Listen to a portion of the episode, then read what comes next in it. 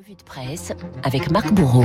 Bonjour Marc. Bonjour Renaud, bonjour à tous. Et on démarre par une photo choc en page 6 des échos. Oui, celle d'une forêt glaciale. Au premier plan, des tentes, une centaine de personnes dans la fumée. À droite, des chars et des soldats casqués au garde à vous, un face-à-face séparé par des barbelés. Nous sommes là à quelques kilomètres de Kuznitsa. C'est un point de passage entre la Biélorussie et la Pologne où se massent 3 à 4 000 migrants actuellement. Kuznitsa, petite ville polonaise devenue l'épicentre d'un bras de fer migratoire entre Minsk et l'Union européenne. Vos journaux s'attardent ce matin sur le machiavélisme de la Biélorussie, bien décidé à frapper Bruxelles là où ça fait mal, l'immigration. Minsk a d'abord acheminé ses Syriens, ses Irakiens par charter en délivrant des visas de tourisme, nous raconte l'opinion. Ensuite, ils sont convoyés aux portes de l'Union européenne, la Lituanie, la Lettonie, la Pologne, et une fois sur place, poursuit le journal Le Monde, des gardes frontières biélorusses tirent en l'air pour les obliger à avancer.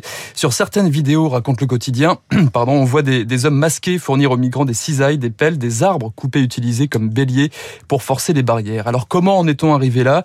En vérité, cette crise dure depuis mai-juin dernier, nous racontent les échos. Et il n'est pas impossible que la Russie se cache derrière cette entreprise de déstabilisation, précise euh, dans un entretien le chercheur François Gémen. Vladimir Poutine veut faire émerger des régimes nationalistes en s'attaquant au talon d'Achille de l'Europe. François Gémen conclut car l'Union n'a tiré aucune leçon depuis la crise migratoire de 2015. Marc, dans nos journaux également ce matin, sérieux parfum de campagne. Oui, alors bilan et perspective, boussole et fil rouge, la presse ne se trompe pas. L'ambition pour 2022 transpirait un peu dans l'allocution de d'Emmanuel Macron hier soir. Tenez, Macron Vous êtes gentil pour le un peu quand même. Un peu, oui, bon, beaucoup.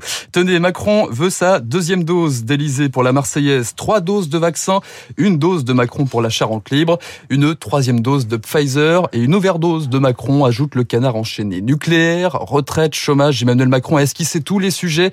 Mais il a oublié l'essentiel, l'annonce de sa candidature, ironise Jérôme Chapuis dans La Croix. Dans le Parisien, Jean-Michel Salvatore va même jusqu'à parler d'une campagne subliminale entre deux non encore candidats. Oui, renchérit Cécile Cornudet dans Les Échos, lorsqu'il s'attaque à l'obscurantisme, au nationalisme, lorsqu'il nous rappelle euh, de ne pas sombrer, à ne pas sombrer dans la peur, Emmanuel Macron a surtout identifié son adversaire, Éric Zemmour. Nicolas Bétou, dans l'opinion, a fait les comptes. Les deux tiers de son intervention ont été consacrés à rappeler à quel point la France a su rebondir sur les plans euh, économiques et social. L'éditorialiste ironise lui aussi. On aurait cru l'entendre parler de lui à la troisième personne lorsqu'il lançait en conclusion un vibrant « Croyons en nous, nous le méritons ». L'opinion toujours qui résume bien l'ambiance générale avec ce dessin de CAC. Emmanuel Macron devant son pupitre bouge les mains dans tous les sens. Passe sanitaire, cinquième vague, vaccin, reprise, réforme.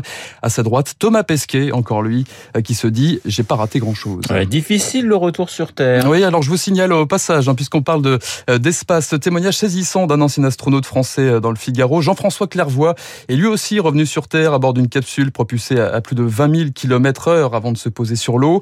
À cette vitesse, le corps semble être fait de plomb, raconte-t-il. Le moindre geste vous coûte un effort insensé. L'oreille interne est très perturbée. Si on se relève trop vite, on s'évanouit, raconte-t-il. En clair, la première idée qui vous traverse l'esprit quand vous redescendez sur Terre, nous dit Jean-François Clairvoy, c'est de ne c'est plus jamais ça. Un autre retour à la réalité dans la Croix ce matin, Marc. La Croix qui s'intéresse à ces euh, Français qui peinent à se chauffer correctement. Ils sont 12 millions en France aujourd'hui. Avoir froid chez soi, la précarité énergétique, une facette du mal logement, des appartements mal logés comme celui de Soisic, 63 ans. Il fait si froid que même avec un pull, on est mieux dehors, explique cette euh, pré-retraitée qui arrive en fin de droit au chômage. Euh, Soisic se serre la ceinture pour diminuer ses factures d'électricité. Pas de lave-linge, pas de télé. Le congélateur, je le débranche quand il est vilite. Je ne mets pas le radiateur électrique. Même la lumière, je l'allume au dernier moment, raconte-t-elle. Un membre de la Fondation Abbé Pierre se désole. La précarité énergétique nous replonge 50 ans en arrière lorsque les gens ne chauffaient qu'une seule pièce et allaient au lit avec une bouillotte. Alors un peu de réconfort quand même dans nos journaux ce matin. Oui, alors tout le monde attendait un cliché d'Emmanuel Macron en couverture de Libération. À la place, c'est une photo de phoque, numéro spécial Libé des animaux ce matin, qui nous explique que les petites bêtes sont de grands sentimentaux, sentimentaux où l'on apprend Renaud que les baleines franches australes se courtisent en se frottant les nageoires et en nageant soudés l'une à l'autre, que les loups sont fidèles, que les oiseaux sont à 90% monogames. Certains, dit-on, s'unissent même pour la vie, comme les albatros. Une déclaration d'amour à retrouver aussi dans les pages culture du Figaro ce matin, celle de Valérie Lemercier, dont le film Aline sort aujourd'hui un biopic déguisé de la chanteuse québécoise Céline Dion. Ce n'est pas un film sur le sirop d'érable, hein, prévient déjà l'humoriste. Oui, contrairement à Clint Eastwood, hier dans le Figaro, Valérie Lemercier a des choses à dire ce matin. Avec Céline, on ne s'ennuie jamais. Il se passe toujours quelque chose d'amusant, nous dit Valérie Lemercier, qui vaut une véritable admiration pour la chanteuse québécoise Je pense que Céline ne sait pas qui je suis, reconnaît l'humoriste. D'ailleurs, au Québec, je suis au mieux la femme du dentiste dans Les Visiteurs. Elle poursuit. Les journalistes qui ont vu mon film, euh, les journalistes québécois, hein, précisons-le, ne sont pas convaincus par mon accent. Robert Charlebois m'a dit la même chose, ouvrez les guillemets, l'accent, tu l'as pas. Son souvenir du Québec, eh bien, c'était à mes débuts, raconte Valérie Lemercier. J'ai joué à Montréal. Air Canada avait acheté toutes les places le premier soir. Les spectateurs pensaient voir Claudine Mercier, une imitatrice québécoise. Ils ont tous quitté la salle. J'ai terminé le spectacle toute seule, se souvient l'humoriste. Alors mieux vaut en rire, mieux vaut euh, ne pas tricher euh, pour euh, Valérie Lemercier. L'humour est la chose la plus fragile qu'il soit. Ça ne tient qu'à la sincérité.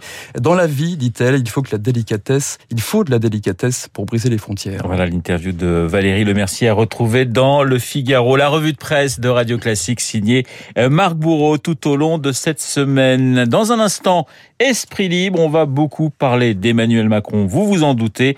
Esprit libre avec Alexis Brézé du Figaro et Nicolas Barret des